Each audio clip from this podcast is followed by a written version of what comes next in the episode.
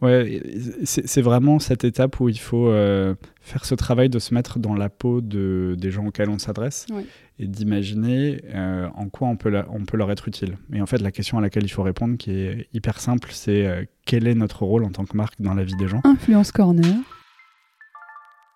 le podcast à la croisée des chemins entre marques et influenceurs. Je suis Myriam Ouni, influenceur spécialiste j'ai créé Lou Agency, une agence d'influence marketing. Dans ce podcast, j'interviewe des experts du marketing d'influence pour étendre et alimenter la réflexion autour du marketing d'influence. Je partage également mes conseils et mes astuces pour mettre en place une stratégie d'influence authentique et créative. Hello à tous, on se retrouve pour une nouvelle conversation avec Antoine Clémenceau, directeur marque et communication de Kitok, des paniers repas à cuisiner soi-même à la maison. Un système d'abonnement qui permet de cuisiner des recettes saines et savoureuses de saison. En tout cas, c'est la promesse de Kitok. Dans cet épisode, Antoine nous raconte son parcours en agence où il a pu développer une vraie culture pub. Il revient d'ailleurs sur la conception du célèbre spot des Babies Rollers d'Evian. Il détaille également la stratégie de communication déployée pour Kitok, dont le funnel de communication a été pensé de manière à délivrer le même message mais de façon originale à chaque étape. De la publicité à l'usage de l'influence, vous comprendrez l'intérêt d'une telle stratégie, surtout dans un marché d'habitude qui est le marché alimentaire. J'espère que cette conversation vous plaira. Si c'est le cas, prenez deux minutes pour soutenir Influence Corner en laissant plein d'étoiles sur Spotify et Apple Podcast. Et il ne me reste plus qu'à vous souhaiter une bonne écoute. Bonjour Antoine. Bonjour Mariam. Merci beaucoup d'avoir accepté mon invitation euh, pour participer sur Influence Corner. Avec plaisir. Tu représentes donc euh, Kitok, c'est euh, une marque, une DNVB euh, que beaucoup de personnes connaissent. Mais euh, j'aimerais bien d'abord, avant de commencer, de parler de Kitok et de, l'influence et les réseaux sociaux et de la marque de manière générale. Est-ce qu'on peut revenir un peu bah, sur ton histoire, ton parcours, d'où est-ce que tu viens et voilà. Ça marche. j'ai grandi en banlieue parisienne, en Seine-et-Marne. Euh, j'ai fait des études de, commerce euh, assez classiques à Toulouse et euh, j'ai commencé ma carrière en agence de publicité. et après un stage de fin d'études, j'y suis resté presque 10 ans. donc d'abord un peu plus de 7 ans dans une agence qui s'appelle BETC. J'ai commencé sur des, agences, sur des marques de grande consommation, donc Evian, euh, et je suis arrivé à la toute fin de la production d'un film qui a fait date qui s'appelait Les Bébés Rollers. Euh, donc une, euh, une, campagne en plus qui était aux prémices des campagnes digitales avec une orchestration très vaste, une grande équipe. je pense qu'on était une trentaine à travailler dessus, donc un, un, sacré projet. donc moi j'étais évidemment une petite main dans tout ça. et ça a commencé très fort puisque cette campagne a été à l'époque Guinness Book des records. Euh, la campagne la plus vue sur YouTube à l'époque, une centaine de millions de, euh, de vues, ce qui paraît dérisoire aujourd'hui au vu de milliards que certaines vidéos accumulent, mais c'était historique à l'époque. Euh, je travaillais aussi en parallèle sur les biscuits pour l'Europe, donc voilà, des bonnes écoles marketing pour commencer. et après trois ans sur ces marques-là, en ayant aussi travaillé sur le rebranding des marques économique du groupe Accor, donc Ibis, Ibis Tales, Ibis Budget, j'ai eu l'opportunité de participer à la création d'une entité dédiée aux startups au sein de BETC, euh, qui s'appelait le BETC Startup Lab. Euh, et donc l'idée de cette euh, unité au sein de BETC, c'était de créer un lien entre les startups et BETC, d'abord de trouver une utilité, de se dire qu'est-ce qu'une agence classique peut faire dans tout ça, et puis ensuite bah, de, travailler avec elle. Donc après quelques mois d'acculturation, on a trouvé la formule, on avait pas besoin de se créer une nouvelle euh, expertise. On a fait ce qu'on fait depuis toujours dans les agences, créer un lien durable entre les gens et les marques.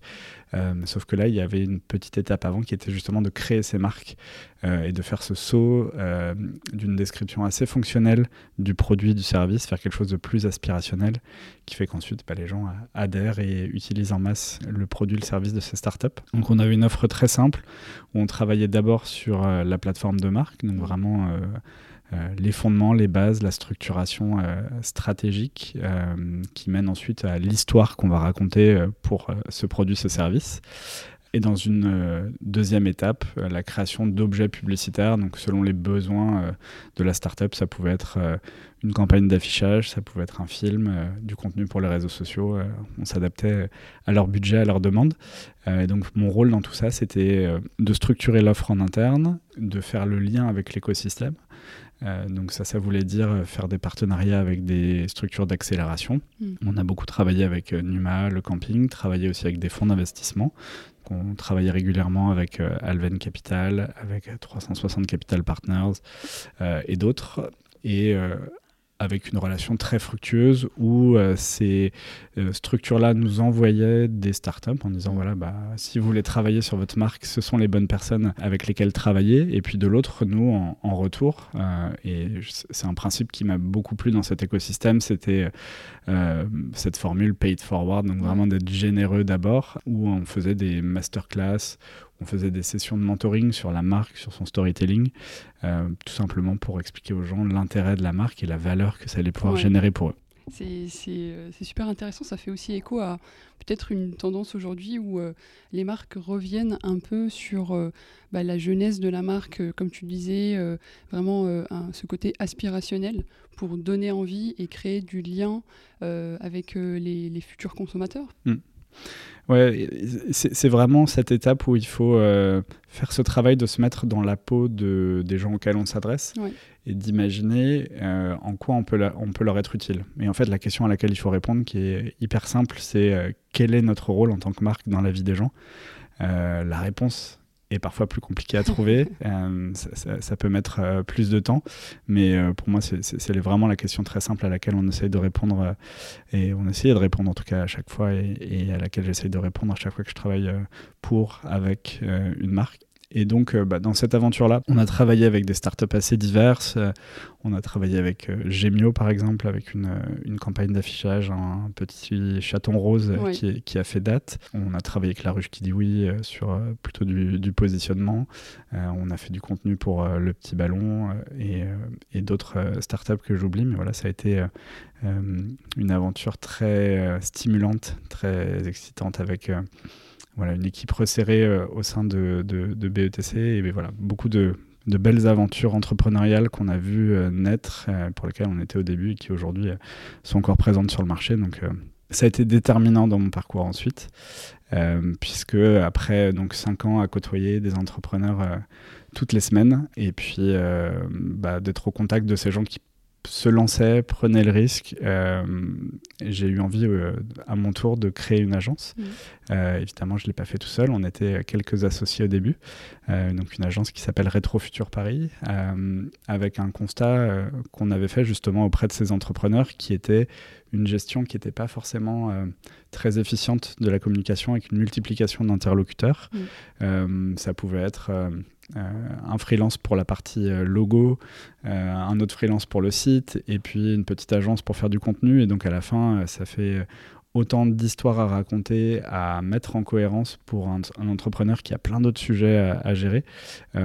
et, donc pour ça, on s'est dit qu'on allait créer ce qu'on avait schématisé et résumé dans une formule. On disait qu'on proposait un one-stop shop pour les entrepreneurs. Donc vraiment cette idée d'avoir un interlocuteur unique pour travailler sur euh, la plateforme de marque, donc vraiment la structuration euh, stratégique, euh, les fondements de la marque, la création d'identité graphique s'il y avait besoin, création de site web et création de contenu, donc jusqu'à la création de, de campagnes.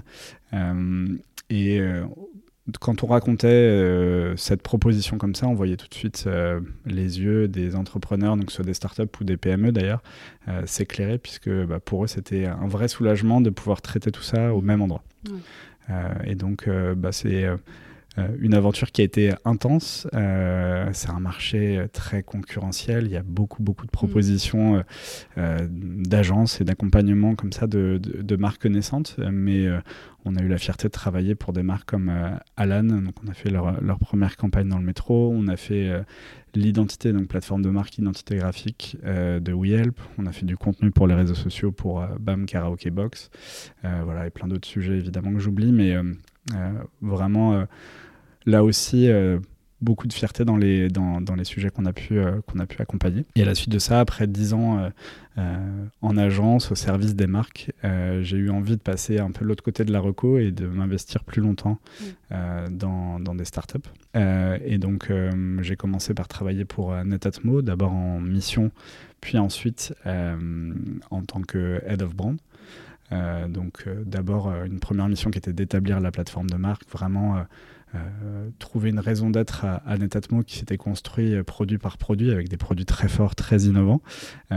et donc trouver cette histoire holistique qui allait pouvoir résumer la proposition de Netatmo, donc mmh. aujourd'hui qui se résume dans une formule Netatmo, votre maison plus intelligente tout simplement, qui est là pour expliquer que enfin la promesse de la domotique, qui était une promesse qu'on nous racontait depuis les années 80, mais euh, qui tardait à se réaliser parce que très coûteuse, très compliquée à mettre en place. Il fallait faire des tranchées dans ses murs.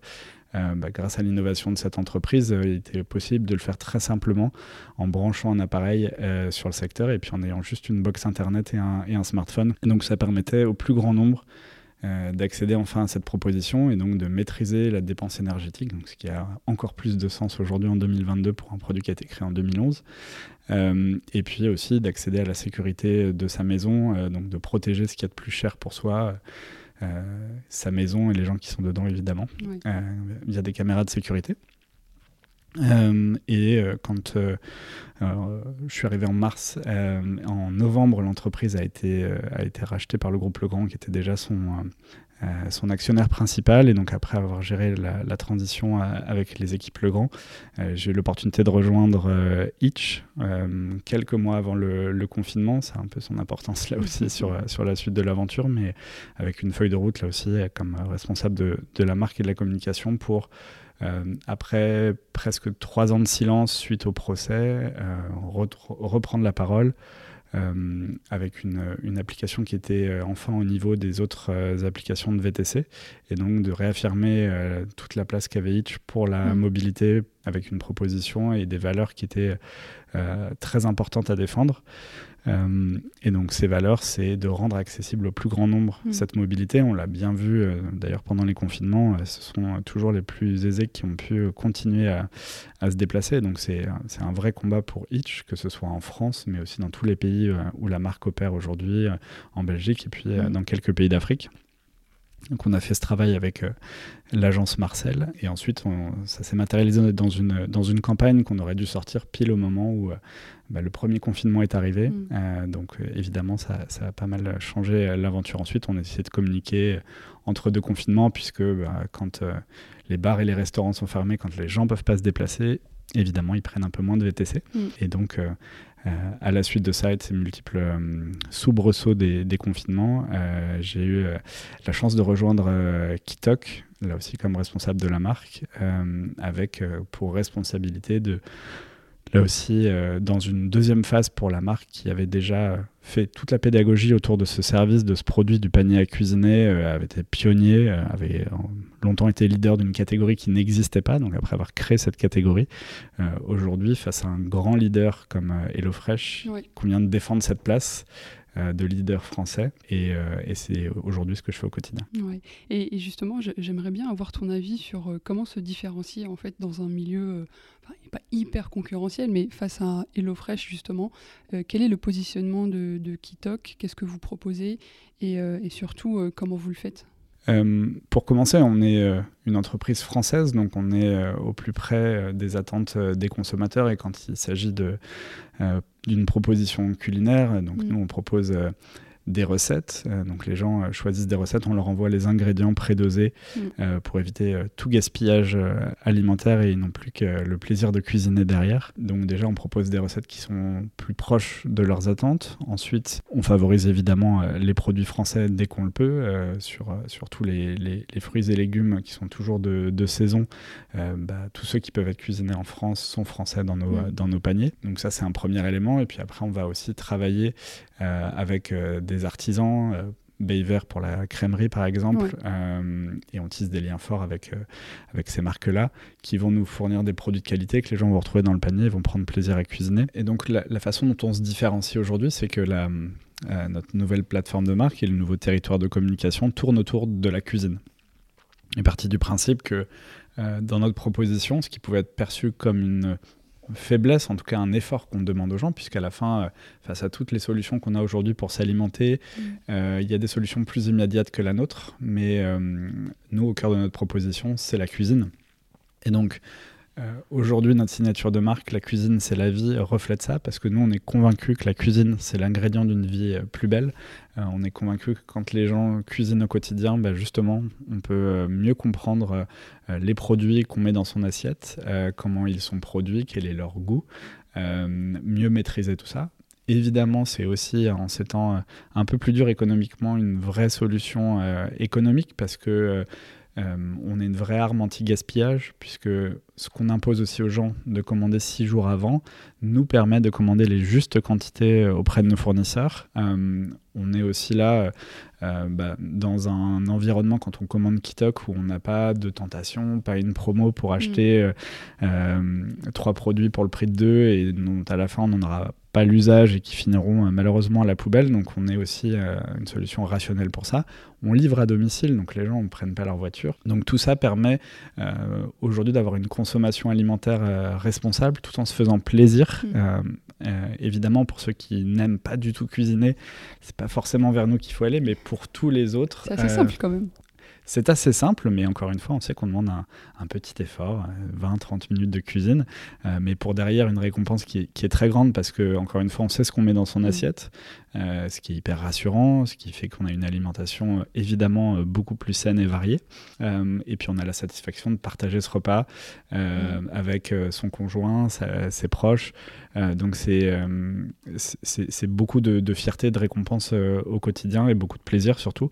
et c'est ça qui, qui, nous importe et qu'on défend. Et c'est toute la, la différence qu'on essaye d'établir.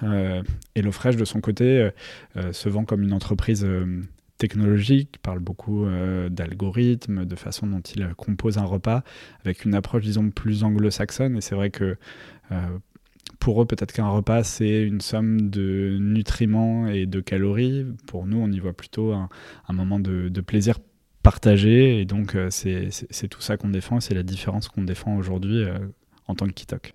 Et, donc, euh, une fois que, quand tu es, arrivé, qu'est-ce que vous faisiez en termes de, communication Et euh, qu'est-ce qui a changé aujourd'hui aussi?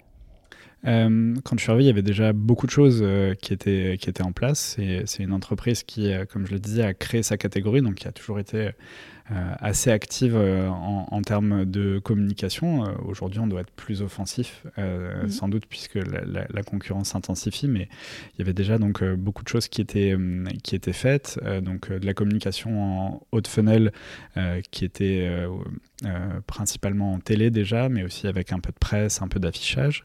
il y avait quelques tentatives, il y a eu des premiers tests sur l'influence avant que je n'arrive qui mhm. ont bah, finalement ouvert la voie à tout ce qui a été mis en place ensuite, puisque bah, ces tests ont permis d'apprendre euh, beaucoup mm. de choses et de se rendre compte de, l'intérêt et de l'impact de, de l'influence pour une entreprise et euh, une catégorie euh, alimentaire comme celle de, de Kitok. il y a évidemment les réseaux sociaux au cœur, puisque c'est une manière très simple de montrer au quotidien toutes les recettes, tous les produits qu'on propose, la qualité qu'on met dans nos, dans nos paniers. Et ensuite, évidemment, comme tu le disais en introduction, c'est une DNV donc euh, une grosse partie aussi de la communication se fait ensuite euh, sur euh, le milieu, le bad funnel, sur de l'acquisition, l'acquisition en ligne et beaucoup de dispositifs très diversifiés pour une fois qu'on a fait cette première touche, qu'on a mm. intéressé les gens, qu'on leur a fait connaître Kitok et le principe du panier à cuisiner, bah, tout le travail ensuite, c'est de les convaincre qu'on est les meilleurs euh, sur cette catégorie, qu'on est une euh, solution qu'ils peuvent considérer euh, avec confiance et avec envie euh, pour gérer leur repas et donc gérer tout ou partie de, mm. de, leur consommation alimentaire jusqu'à la transformation, jusqu'à les faire devenir clients et, et, tester une première box et, et, les premières recettes chez nous. Mm. et j'avais aussi une question un peu comparative par rapport à ce que vous pouvez faire à la télé, mm. donc des spots publicitaires et par exemple tout ce qui est publicité sur YouTube, enfin des, des ads, des social ads. Euh, quelle est la différence que vous avez pu euh, déceler à travers le temps? Euh, Aujourd'hui, la façon dont on le construit, c'est que hum, on, cherche évidemment à créer la plus grande cohérence dans ce parcours, euh, parce que de manière très simple, une marque c'est comme une personne. Donc, ce qu'on veut, c'est que les gens aient évidemment le sentiment de parler toujours à la même personne, mmh. que ce soit sur le premier contact euh, jusqu'au mail et, euh, et, au livret qu'on glisse dans leur panier chaque semaine quand ils sont clients. Euh, et donc pour ça, les films qu'on utilise en télé, on va les réutiliser aussi sur euh, euh, la partie notoriété du plan en ligne et sur les social ads aussi. Et on va adapter aussi ces, ce territoire de communication, donc autour de la cuisine, avec des gens qui mmh. prennent plaisir à cuisiner et partager un repas ensemble.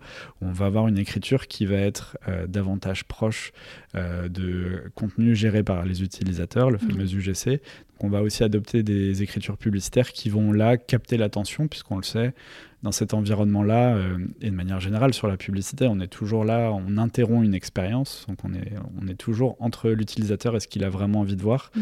Donc quand on les interrompt, on essaie de le faire euh, d'une manière assez naturelle, divertissante, euh, pour créer une émotion et pour mm. que derrière, bah, ils aient envie de... Enfin, déjà, on arrive à imprimer la marque et ce qu'on fait dans leur esprit et qu'ensuite ils aient envie d'y revenir, de s'y intéresser et à la fin de devenir, devenir client. Donc on utilise des choses identiques en télé et tout en haut du funnel, et puis après, plus on va descendre, plus on va adapter ces écritures-là pour être euh, bah, le plus en contexte, euh, pour que les gens euh, aient l'impression, enfin en tout cas qu'on puisse leur délivrer toujours le même message, puisque notre proposition reste la même tout au long de l'année, mmh. mais toujours de manière différente, parce qu'on est encore une fois sur un marché d'habitude. Le marché alimentaire, c'est vraiment ça. C'est des choses qui sont ancrées depuis l'enfance. Euh, la façon dont on se nourrit, c'est des choses qui nous ont été transmises euh, par notre famille. Euh, c'est vraiment une question d'héritage. Et donc, ces habitudes-là pour les transformer, surtout au sein d'un foyer, quand on a une routine, quand on a un programme établi,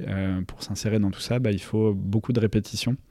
Euh, et euh, pour euh, répéter sans lasser, ça demande des, trésors de créativité. Donc pour ça, on a aussi une équipe créative en interne qui, qui travaille fortement. Donc c'est tout l'enjeu de notre stratégie de communication aujourd'hui. Et c'est là où l'influence est un vrai bon complément de ces stratégies en notoriété parce que en 30, 15 secondes, 10 secondes sur euh, certains formats de, social ads, on peut pas dire tout ce qu'on fait, on peut pas exprimer toute la richesse, toutes les facettes du concept euh, Kitok et du panier euh, à cuisiner, et on peut pas montrer toute la qualité des produits qu'on met dedans. Donc en fait, l'influence nous sert à ça, nous sert à déployer le territoire de communication, être plus précis sur la proposition de valeur, sur les bénéfices pour le client, le gain de temps, l'inspiration, l'anti-gaspillage. Euh, Et aussi peut-être incarner aussi le, le, produit à travers des, des, profils de, de, créateurs et créatrices euh, différents. Euh, Exactement. je pense à la maman, je pense au papa, peut-être au couple.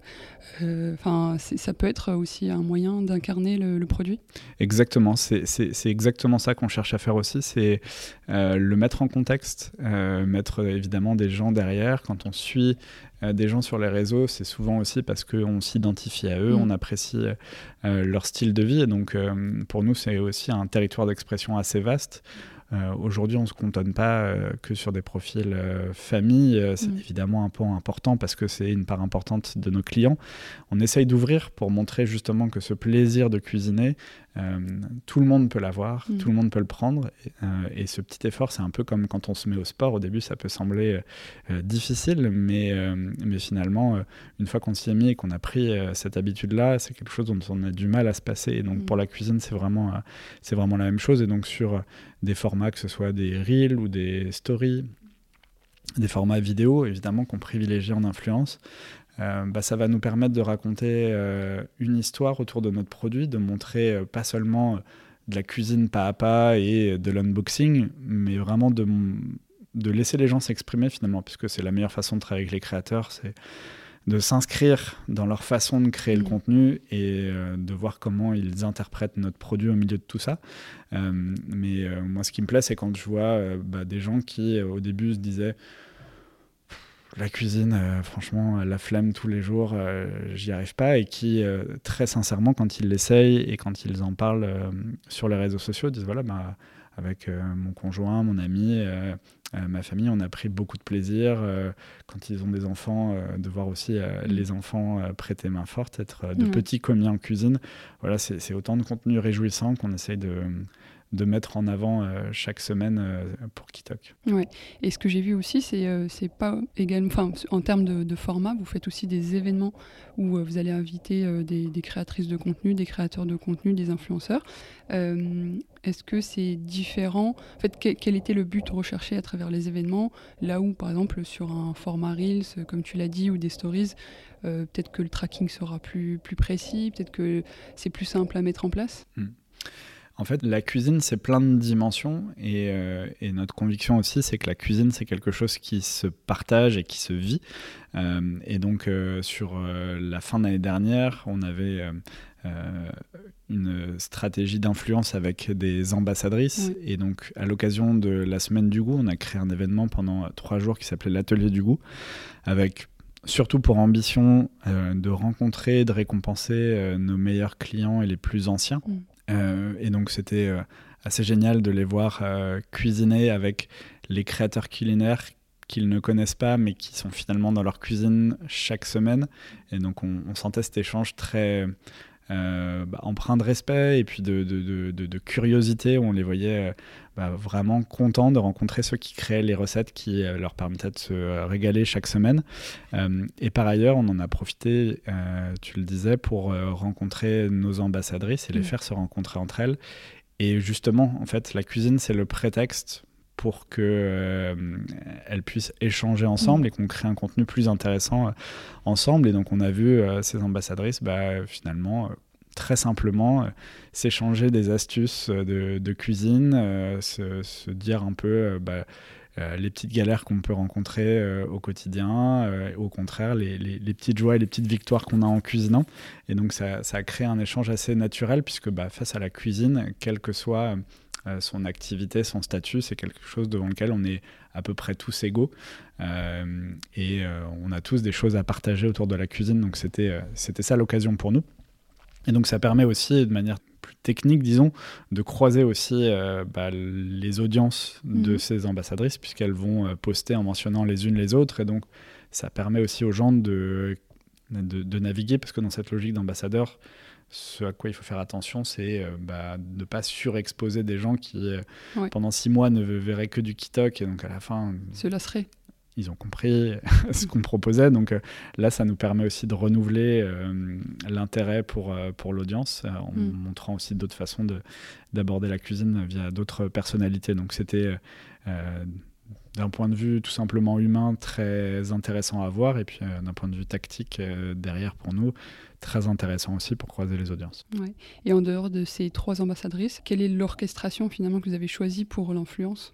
Aujourd'hui, on a euh, toujours cette logique dans, notre communication, comme on est encore une fois sur un marché euh, d'habitude, d'être le plus possible euh, en fil rouge. donc que ce soit en télé ou en influence, on va privilégier des formats, des systèmes qui nous permettent de parler le plus souvent possible et le plus dans la durée euh, à nos audiences. Euh, donc en télé, on a été à l'antenne euh, de janvier à avril. sur l'influence, ensuite, on a plusieurs étages. Donc en macro-influence, on va faire on va travailler plutôt sur des, sur des logiques de, temps fort, euh, mmh. soit liées à l'actualité du produit. Donc on a pu faire des opérations euh, ponctuelles, par exemple liées à ce qu'on appelle chez nous la recette mystère, donc qui est une recette qui est mise euh, sous pli, on la commande, on, ne connaît que les ingrédients, mais on ne sait pas quel doit être le résultat final. Et selon qu'on se sent plus ou moins aguerri en cuisine, on peut soit tenter de retrouver la recette qui avait été imaginée par nos concepteurs culinaires, ou se spoiler, ouvrir l'enveloppe euh, et, tenter directement la recette. Et donc, on a travaillé avec trois macro-influenceurs à, l'occasion de, cette recette mystère, euh, où on les a vus bah, imaginer une recette autour de ça et comparer leurs résultats avec ce que nos créateurs culinaires avaient imaginé. On l'a fait également au moment de Pâques euh, via une opération avec des tickets d'or. Donc là aussi, on a travaillé avec trois macro-influenceurs qui ont bah, cacher ces tickets d'or là où elles habitaient. et ensuite, on proposait à leur communauté, en donnant quelques indices de les retrouver, des communautés très très fortes qui ont retrouvé en quelques minutes ces, ces, tickets d'or, mais une opération qui, a, qui, a, créé beaucoup d'engagement et qui a fait finalement, enfin, qui a généré beaucoup de conversations. Donc, vraiment très intéressant pour nous et on le renouvellera l'année prochaine, c'est certain. Euh, et puis sinon, après, on, travaille aussi avec ces macro-influenceurs pour euh, créer du contenu, pour encore une fois parler de nos, euh, des qualités, des bénéfices de, de Kitok. un axe très important pour nous, c'est la cuisine et la qualité des produits. Et donc pour ça, on a créé un format qu'on a appelé Kitok Patrimoine. On a diffusé deux premières vidéos au mois de mai. et donc le principe, c'est d'inviter des influenceurs chez nos producteurs euh, de les voir découvrir les produits et ensuite de cuisiner dans un décor naturel euh, avec une ambiance sonore ASMR. Donc on met mm. euh, beaucoup l'accent sur les bruits de cuisine parce que la seule chose qu'on n'arrive pas à faire passer encore à travers les réseaux sociaux, ce sont les odeurs et les goûts. mais avec la vue, avec les bruits, on qu'on arrive à, créer beaucoup de... On s'imagine très bien le résultat et on n'a qu'une seule envie ensuite, c'est de reproduire cette recette. Donc on a posté deux premiers contenus euh, au mois de mai et puis on va en poster de nouveaux euh, à la rentrée.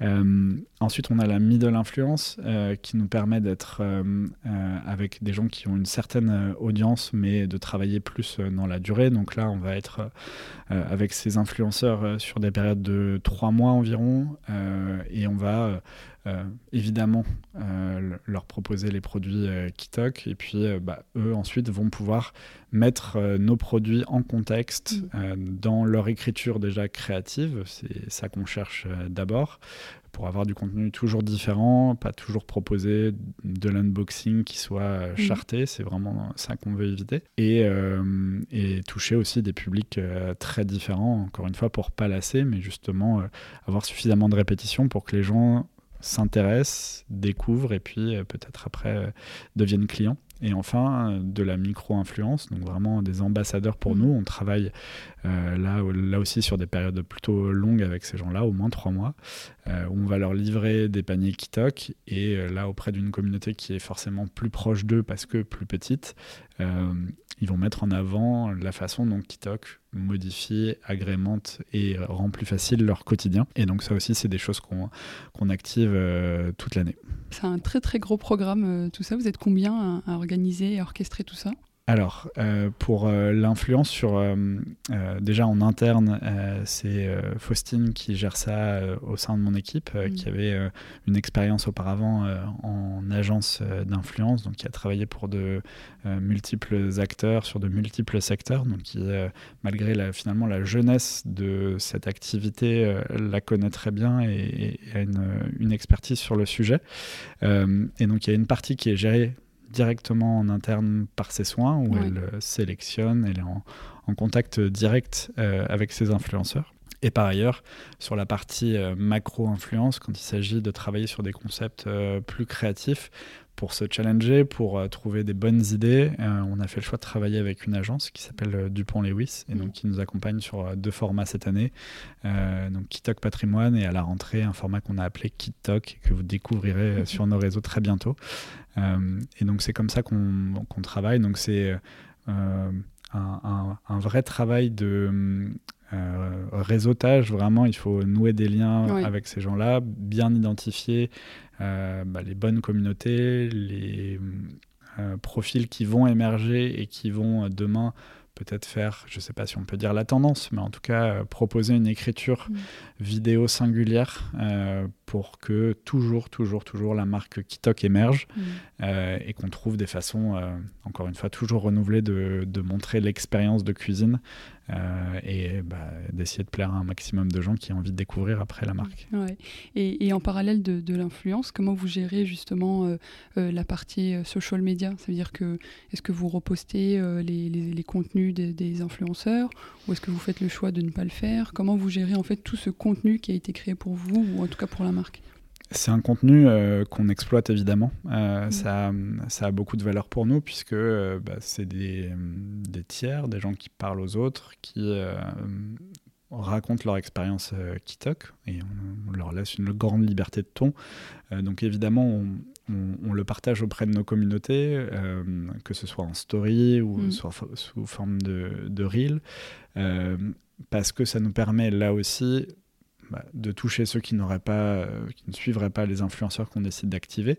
Euh, et aussi auprès de notre base qui est plus proche du produit, puisque s'ils nous suivent, c'est que généralement ils sont clients, ou en tout cas ils ont entendu parler de nous et ils ont envie euh, euh, d'en savoir plus et, et- et de nous suivre euh, d'une façon plus régulière. Ça peut les inspirer. Ouais. Euh, et c'est ça aussi qu'on cherche, euh, parce que dans la cuisine, euh, on s'en parlait tout à l'heure, mais il y a vraiment de l'échange qui Ouais. se crée.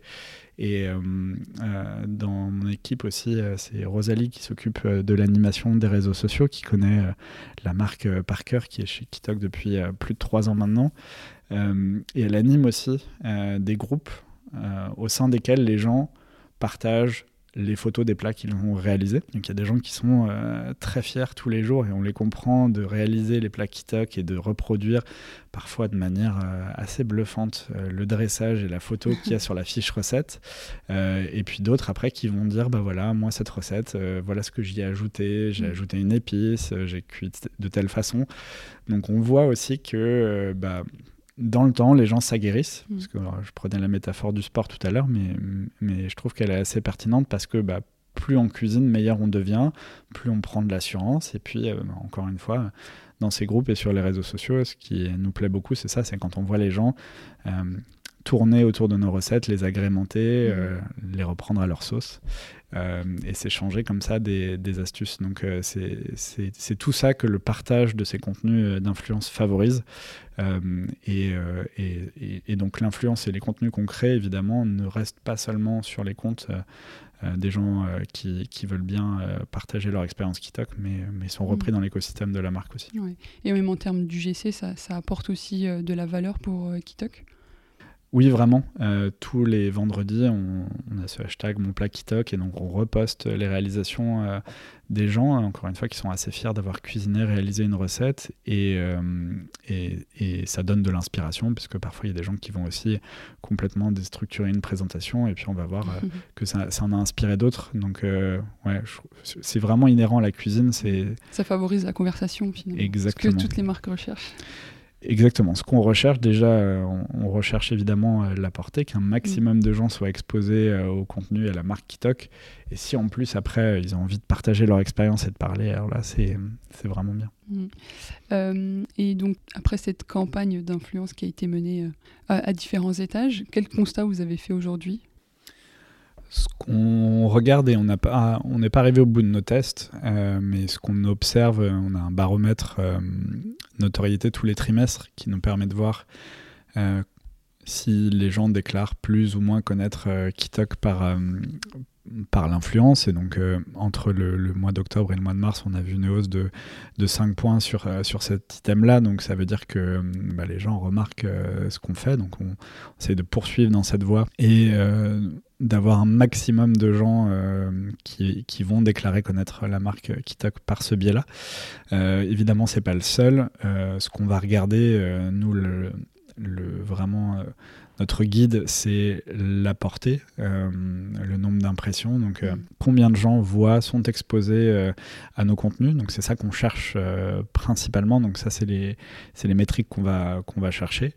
Euh, on essaye dans nos ciblages et dans les communautés qu'on essaie de toucher, bah, d'aller vers des gens qui ne nous verraient pas, par exemple, en, télé, qui reste euh, le média de masse numéro un quand on veut générer de la notoriété. Mais on sait aujourd'hui que la télé linéaire, en tout cas, ça veut dire qu'on regarde moins les contenus de la télé, mais moins de façon linéaire, donc, euh, et surtout parmi les plus jeunes, qui sont pas encore tout à fait notre cœur de cible, parce que les gens deviennent euh, clients Kitok quand euh, la vie devient un peu plus établie, un peu plus rythmée.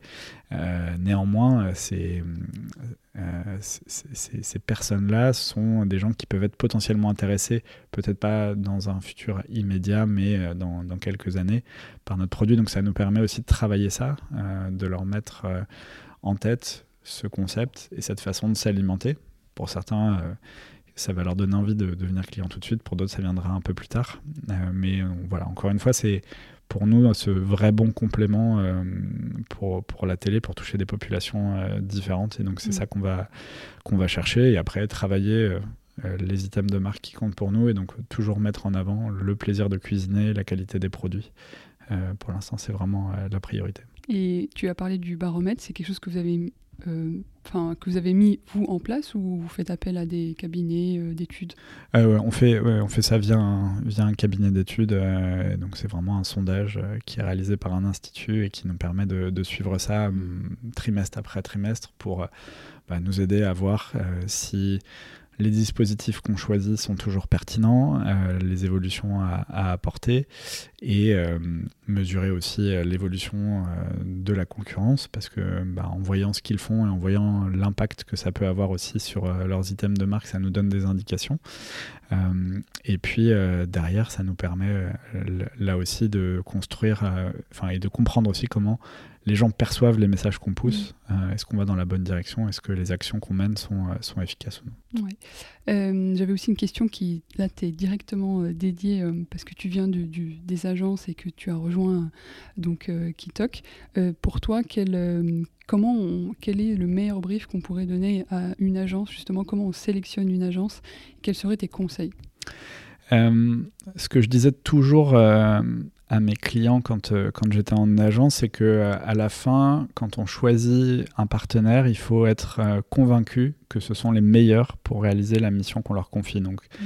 Avant tout, c'est une question de confiance, mm. parce que quand on confie sa marque, sa communication, on confie quelque chose de très précieux, de mm. très cher, et donc si on a le moindre doute, la relation ne peut pas bien se passer. ensuite, dans le brief, je crois qu'il faut être euh, évidemment le plus clair possible, mm. mais aussi euh, être suffisamment, euh, ça s'appelle brief pour quelque chose, ça doit être bref. donc il faut choisir ses combats, ses messages. Mm. c'est si on espère que l'agence en face fera pour nous les choix qu'on n'a pas su faire sur sa marque, c'est pas forcément là qu'on va avoir les, les, meilleurs résultats. Donc il faut savoir un peu fermer un brief, et ça ne veut pas dire derrière qu'il y aura moins de créativité, parce qu'au contraire, la créativité euh, s'exprime toujours mieux euh, sous la contrainte. Donc il faut mmh. euh, bien définir ses messages, donc être clair sur sa plateforme de marque, le territoire de communication, ce qu'on veut véhiculer sur tel ou tel média, parce qu'on ne va pas raconter la même mmh. chose en télé, sur les réseaux sociaux, sur une bannière ou dans un programme mmh. de fidélité ou un programme CRM. Donc euh, ça, c'est des choses essentielles. Euh, bien définir aussi le cadre budgétaire, parce que euh, quand on se parle de, mm. créativité, de, de, support de communication, ça peut pas aller à, l'infini, mais pas loin. Mm-hmm. Donc il faut là aussi cadrer, quitte à revoir peut-être un peu à la hausse après ou à la baisse. Mais il faut définir ce cadre, il faut faire cet effort-là, ce qui permet de cadrer la pensée tout de suite des équipes stratégiques et créatives derrière. donc déjà, si on cadre bien ces éléments et si ensuite, euh, face à soi, on a des gens qui soit ont travaillé sur des sujets qui, euh, soit même en tant que consommateur ou en tant que professionnel de la communication, euh, du marketing, vous ont ému, vous ont plu, vous ont intéressé, vous ont, fait relever les têtes, c'est déjà une bonne indication. et après, vraiment, je me répète, mais c'est ça aussi la communication, euh, c'est vraiment cette notion de confiance pour moi qui est au cœur de la relation avec, euh, avec un annonceur. Et ensuite, euh, on le voit, les histoires qui créent des contenus et des campagnes qui marquent, c'est souvent des histoires qui se construisent dans le temps parce que je suis assez partisan d'être fidèle avec les agences avec lesquelles on mmh. travaille parce qu'on apprend à se connaître aussi on travaille mieux quand les gens en face, euh, en agence, connaissent mieux la marque, mm. connaissent mieux aussi la personnalité des, euh, de ceux qui, qui, la pilotent au sein, euh, au, sein de, l'entreprise et donc sont de plus en plus pertinents. Et, donc on le voit, hein, les marques qui impriment, qui creusent un sillon, c'est celles qui racontent toujours la même histoire. C'est tarte à la crème mais Nike Just Do It, euh, c'est depuis les années 80 et ils l'ont raconté toujours de manière différente mm. parce que euh, parce qu'une marque c'est ça, c'est quelque chose d'immuable, euh, mais c'est aussi une, ça c'est une jambe et la deuxième jambe c'est la connexion à son époque et donc de faire évoluer son expression publicitaire en fonction de ce que les gens vivent. Et ça si on arrive à le faire avec des gens qui connaissent à chaque campagne un peu mieux sa marque, ça peut créer des choses très, très fortes, très puissantes. Cette notion de confiance, je trouve qu'on la retrouve aussi dans l'influence quand on fait appel à des influenceurs ou des influenceuses. Finalement, c'est aussi cette part de, on n'a pas forcément en fait la main sur le contenu. Il y a une certaine liberté à laisser au créateur de contenu pour que ce soit vraiment euh, à l'image de, de, sa personnalité, de son contenu. Euh, donc c'est vrai que dans la communication, la confiance, euh, c'est vraiment une notion et une valeur très importante. Je suis d'accord avec toi en tout cas. Oui, ouais, c'est vrai qu'avec les influenceurs, D'autant plus parce que c'est incarné par euh, quelqu'un qui n'est pas la marque, qui n'est pas employé par la marque. Euh, et donc, euh, ça commence par là. Et c'est vrai que l'échange sur le brief est, essentiel là aussi, de bien leur faire comprendre le produit. Après, bah, pour ce qui est de Kitok, en tout cas, à chaque fois, ils essayent le produit. Ils le comprennent d'autant mieux qu'ils en font l'expérience. Donc, on a généralement euh, des choses qui, sont, qui sonnent forcément euh, justes parce qu'ils parce qu'ils le font eux-mêmes.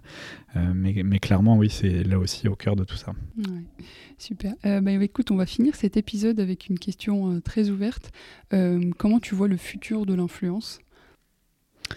En vrai, j'y vois un, futur assez radieux parce que pour moi, ça reste euh, euh, une des formes les plus anciennes de la communication et, ce que beaucoup de marques recherchent, c'est finalement du bouche à oreille avec euh, une puissance médiatique un peu plus forte, évidemment, puisque certains, certains influenceurs ont, ont des centaines de milliers, voire des millions de personnes qui les suivent, mais donc ça reste une façon de communiquer assez naturel qui est euh, bah, quand on découvre quelque chose qui nous plaît, qui nous parle, on a envie de le partager, on a de partager son expérience et de faire que d'autres euh, la partagent à leur tour et, si on pense que ça peut leur rendre service. Donc je pense que cette forme-là euh, bah, continuera. Elle évoluera évidemment avec les plateformes. Mm. on, voit aujourd'hui que TikTok challenge beaucoup beaucoup Instagram et, et amène la création de ces formats vers plus de vidéos, un peu plus de, de de montage avec euh, plus de musique, mais demain il y aura une autre plateforme qui émergera, qui prendra sûrement le relais de, de toutes celles-là. Donc, euh, quelle que soit sa forme, euh, je lui prédis un bel avenir.